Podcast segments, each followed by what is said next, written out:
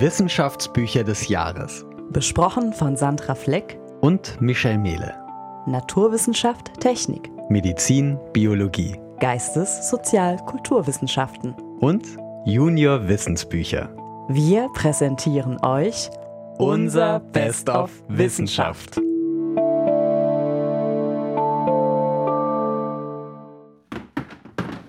Sandra? Ah, ich komm gleich. Sandra, was machst du da? Wir wollen doch die neue Folge aufnehmen. Hi Michelle, es ist doch zum Mäusemelken. Immer bleibt ein Rest. Äh, Sandra, wovon sprichst du? Na, vom Staub, vom Dreck. Was man auch tut, er ist nie ganz weg. Und widersetzt sich deiner Ordnung? Aller Ordnung. Wir Menschen und der Staub, das ist eine höchst unordentliche Beziehung. Hm. Dabei hat der Staub ja auch viel Gutes. Gutes, sagst du? Ich darf dich erinnern. Feinstaub, Staubmilben, Staubfänger. Der Sahara-Staub ist dafür verantwortlich, dass es den Regenwald überhaupt gibt. Ah, was du nicht sagst. Der Boden des Amazonas bekommt seine Nährstoffe durch den Staub der Sahara, der über den Ozean bis nach Südamerika geweht wird. Welche Nährstoffe?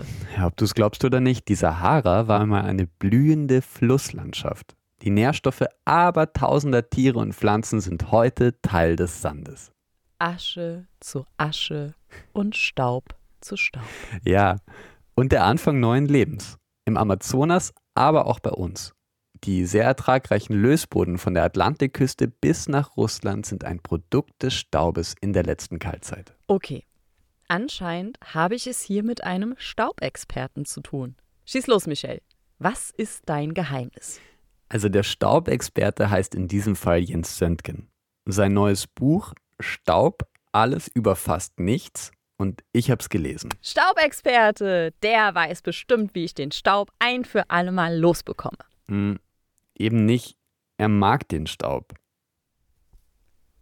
Er mag den Staub? Hast du schon einmal dem Staub bei seinem Tanz im Strahl einer Lampe zugesehen? Oh ja, das bezeichnet man als Tyndall-Phänomen. Und es ist eine gute Möglichkeit, den Feinstaubgehalt in der Luft zu messen. Je deutlicher man den Strahl sieht, desto mehr Staub ist in der Luft. Weißt du, schon Goethe hat den Staub geschätzt. Du aber halte dich mit Liebe an das Durchscheinende, das Trübe. Es ist erst der Staub, der das Licht der untergehenden Sonne zum Abendrot bricht. Du beschreibst die Rayleigh-Streuung. Blaues Licht wird von der Atmosphäre stärker abgelenkt als rotes. Das Rote sehen wir deshalb besser. Sandra. Ja, schon gut. Dein Autor Jens Söntgen ist Philosoph und Naturwissenschaftler. Du weißt ja, mit welcher Seite ich mich wohler fühle. In einer Welt des menschengemachten Klimawandels sind es tatsächlich nicht mehr die Naturwissenschaften allein, die die Welt erklären können. Wir müssen den Menschen besser verstehen. Und der produziert vor allem Staub. Ich sage nur industrielle Verbrennung, Kohlekraftwerke, Reifenabtrieb, Feinstaub. Die Liste ist lang. Ja, da hast du recht. Aber wusstest du, der größte Staubproduzent ist der Ozean. So, Michelle. Du bist ja wie der Staub selbst. Schwebst von Thema zu Thema. Ich nagle dich jetzt fest. Was weißt du über den menschengemachten Staub? Ja, schon gut. Also du hast natürlich recht, die Liste ist lang. Wir Menschen produzieren Staub. Ungefähr seit einer Million Jahren. Du meinst mit der Erfindung des Feuers? Genau. Und seitdem, also vor allem seit der Industrialisierung des Feuers, seitdem ist unser staubiger Fußabdruck stetig gewachsen. Laut Schätzungen sprechen wir da von 300 Millionen staubigen Tonnen im Jahr. Genau, das ist viel. Aber verglichen mit dem Ozean. Ah, bap, bap, bap, bap, bap. Du und deine Ozeane. Dazu kommen wir gleich. Ich will jetzt zahlen. 300 Millionen Tonnen menschlicher Staub. Was bedeutet das für unser Leben? Präsentiert dein Autor Studien? Ja. Staub ist nicht gesund. Ah, ja. Aber es kommt auch darauf an, welcher Staub. Nach einer Million Jahren mit dem Feuer haben wir Menschen einige Mechanismen, um verunreinigte Luft wegzuatmen. Aber man sagt, je kleiner, desto gemeiner. Der Feinstaub, der sich vor allem in Städten tummelt, ist ein gesundheitliches Problem. Söntgen präsentiert etwa die Studie des Harvard-Epidemiologen Duke Dockery, der erstmals die Korrelation von Gesundheitsschäden und Feinstaub nachgewiesen hat. Die EU schätzt, dass im Jahr 2019 300.000 Menschen in Europa vorzeitig aufgrund von Feinstaub gestorben sind. 300.000 Menschen. Und das hätte verhindert werden können, wenn sich die Mitgliedstaaten an die Richtwerte der Weltgesundheitsorganisation gehalten hätten. Ja, du hast recht, Sandra. Man muss aber auch hier dazu sagen, dass die Luft in Europa besser wird. Da ist aber noch Luft nach oben. Ja, da ist noch Luft nach oben. Was es aber nicht besser macht, wenn wir die Produktion von Produkten einfach ins Ausland verlagern, wenn wir sozusagen den Staub auslagern. Söntgen spricht hier auch den Elephant in the Room an. Wir streben nach einer nachhaltigeren Gesellschaft, gleichzeitig soll die Wirtschaft weiter wachsen. Ich zitiere, mehr Wirtschaftswachstum bedeutet aber mehr Waren. Und mehr Waren bedeuten unvermeidlich mehr Abluft, mehr Abwasser, mehr Abfall. Und mehr Staub. Gar nicht so unwichtig, diese kleine Sache. Genau. Es bringt aber auch nichts, allem Staub den Kampf anzusagen, Sandra. Wie ich gesagt habe, Staub ist auch lebensnotwendig. Der Ozean. Der Ozean ist bei weitem der größte Produzent von Staub.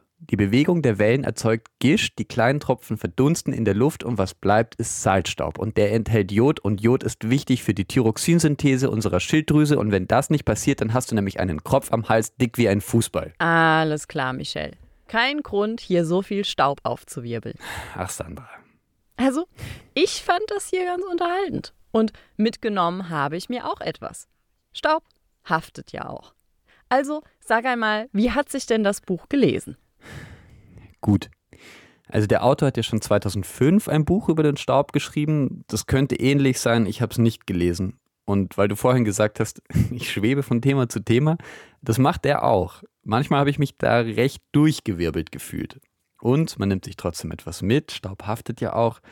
Und so schwebt man durch die knapp 200 Seiten, berührt alles, verweilt nie wirklich lange, wird aber auch ganz wortgewandt unterhalten, finde ich. Und noch was. Einen Tipp für dich hat er auch. Ah, wie jetzt? Für dein Staubproblem. Ha, also ich bin gespannt. Wer den Staub bekämpft, merkt schnell, es bleibt wirklich immer ein Rest. Bis, ich zitiere, bis man endlich entnervt aufgibt, den Rest schlicht und ergreifend mit dem Lappen breit verteilt und erklärt, dass nun alles sauber sei. okay, das ist auch eine Lösung. Don't go chasing waterfalls. Please stick to the rivers and the lakes that you're used to. Ah, die 90er. Auch ein verstaubter Track. Staub ist immer aktuell. Wenn das kein Schlusswort war. Staub alles über fast nichts ist im DTV-Verlag erschienen, ganz aktuell am 19. Oktober und kostet 15 Euro. Hm, der Autor ist der promovierte Philosoph und Chemiker Jens Söntgen. Es gibt außerdem begleitende Zeichnungen von Katja Spitzer. Ja, die hast du ja ganz unterschlagen. Also, das war Folge 1 unserer neuen Staffel Best of Wissenschaft. Alle zwei Wochen rezensieren wir hier populärwissenschaftliche Bücher. Wir sprechen mit den Autorinnen. Und bei den Sachbüchern für Kinder und Jugendliche geben wir uns besonders Mühe. Die gießen wir nämlich in kleine Hörspiele. Wir empfehlen zum Beispiel die Eloquenz der Sardine. Oder Anybody, das große ABC von unserem Körper zu Hause.